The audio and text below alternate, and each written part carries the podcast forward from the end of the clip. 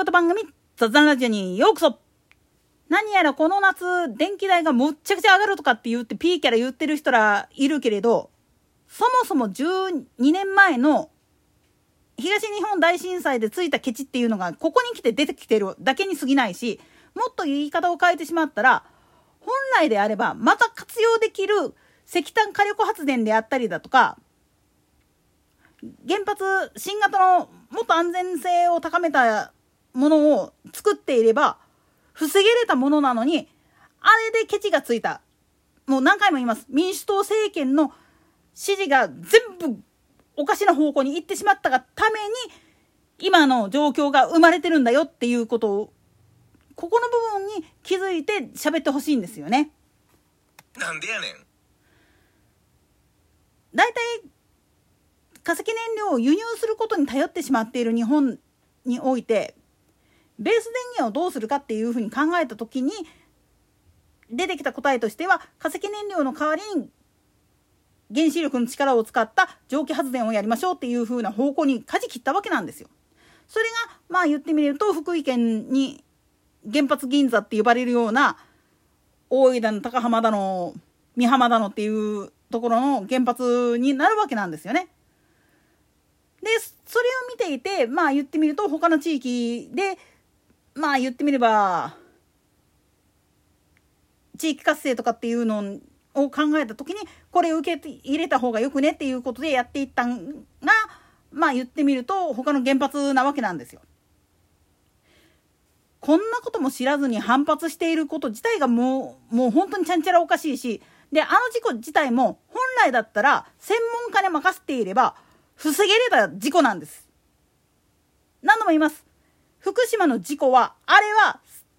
政府が余計なことをせずに、専門家、原発の現場におった人たちらに、もう全部一任しますっていうふうにしておけばよかったものを余計なことしたがために起こった事故なんです。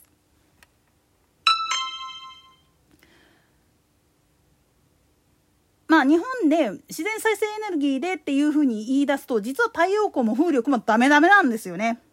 なんでやねん。というのも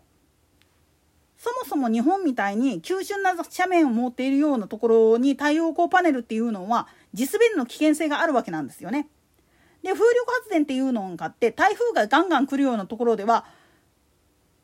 羽を使った発電方法だと非常に効率よく回る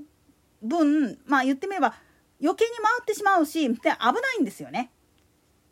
でいわゆるまあ超音波が発生するもんだから羽から変な、まあ、耳には聞こえにくいんだけれどもすごい短い感じの波長の超音波っていうのが出ていてこれが耳に影響していてっていうことが結構あるんですよね。だから日本ではどっちかというとこういうのっていうのは向いてないんですよ。どっちかと言ったら知力発、えー地熱を使った発電の方が向いてるっていうふうによく言われるんだけどこれはこれで実は問題があるんです。なんでやねん。まあ、実際に地熱発電やってるとこっつったら大分の別府とか熱海なんかもそうかな確かそういうとこら辺でもいわゆる旅館単位でやってることはあるんですよ。でもあくまでもこれは予備電源非常電源としての役目であって通常からそれを使ってるかって言ったらまあ使ってるところもあるっちゃあるけれども基本的にはそれでは足りないからっつうことで外から買ってるっていうのも事実なんですよね。その原因は何かっていうと湯の花です。なんでやねん。というかねこれ有馬温泉なんかがそうなんだけれどももともと温泉の中に混じっているカルシウムとかマグネシウムとかが結合して配管を詰まらせてしまうんですよね。それこそ本当にコレステロール値が高すぎてあの動脈解離を起こしてぽっくりとかっていう人らの血管と同じようにビッチビチになるんですよね。だから有馬温泉なんかでも大体1ヶ月にいっぺんもうひどい時になってきたら毎週交換なんていうのはザラだっていうふうにも聞きます。それくらい実は炭酸カルシウムとかっていうのが溜まりやすいところではとてもじゃないけれども地熱発電で温泉を使うっていうのは非常に危険なんですよ。もちろん実際問題は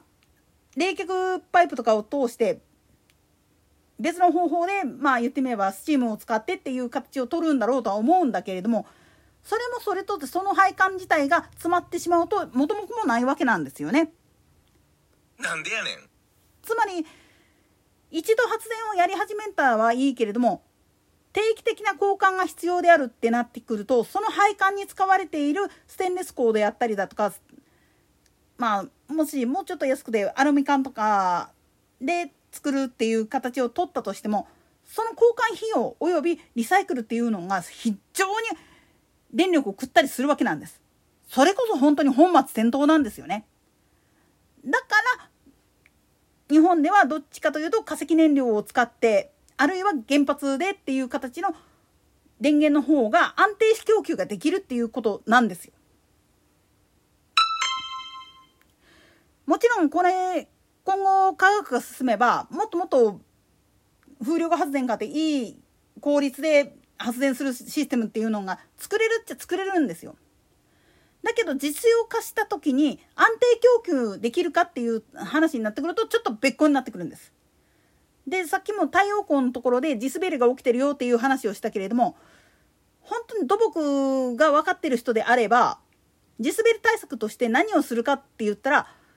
まずわらびもしくはくずを植えるんですよ。なぜ植えるかって言ったらそれの根っこっていうのが土止めのネットになってくれるんですよね。まあその弊害としてねアリンコだとかモグラだとかがいたずらしてしまって穴開けるっちゅうことがようあってやなっていう話になってくるんだがなんでやねんまあこの話をやり始めるとちょっとまた別の話になっちゃうから置いといたとしてもそれをやめて太陽光にしてしまったことによって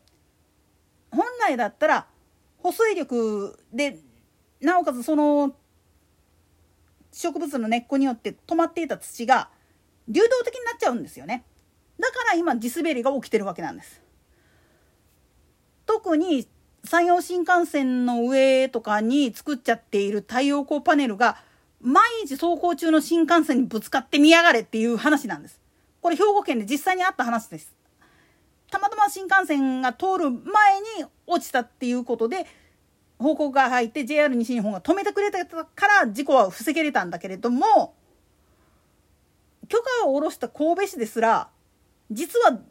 そこがそそういう土地だったっていうのを知らんと許可出してそれでえらい目にあって事業者に対して「お前何しとんねん」っていう話になってしまってるわけなんです。つまり今再生エネルギーで電源を確保するべきだとかって言ってる連中は現実見てみお前らが地滑り災害とか起こしてる最大の原因になってるんだぜ本来だったらそれは平地でやるべき場所だろ？もっと言ったらビルとかにつけてるんならわかる。けど土の上にそれを乗っけちゃダメなんだよっていうことに気づかないとダメだよ。でそれを撤去した後再生できるかって言ったらまずそのためにまあ言ってみれば田起こしみたいなことをやって肥料を入れて雑草を生やしてってこれやるだけでもね100年近く時間かかっちゃうんですよね。なんでやねん。そうなっちゃうと何がエコやねんっていう話です。原発よりも立ち悪いっすよ、これ。そんなことも考えずに、再生エネルギーがどうたらこうたらって言って、偉そうなこと言ってるやつは、ガチでちょっとエネルギーのこと考え直そうぜっていう話です。つまり今回の値上げっていうのは結局海外から燃料を輸入している限りは国際情勢がおかしくなってしまうともう一気にその分跳ね上がってしまうしで本来だったら使えるものを使わずに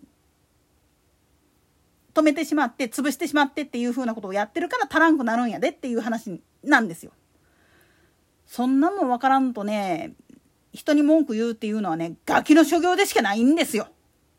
といったところで今回はここまで。それでは次回の更新までごきげんよう。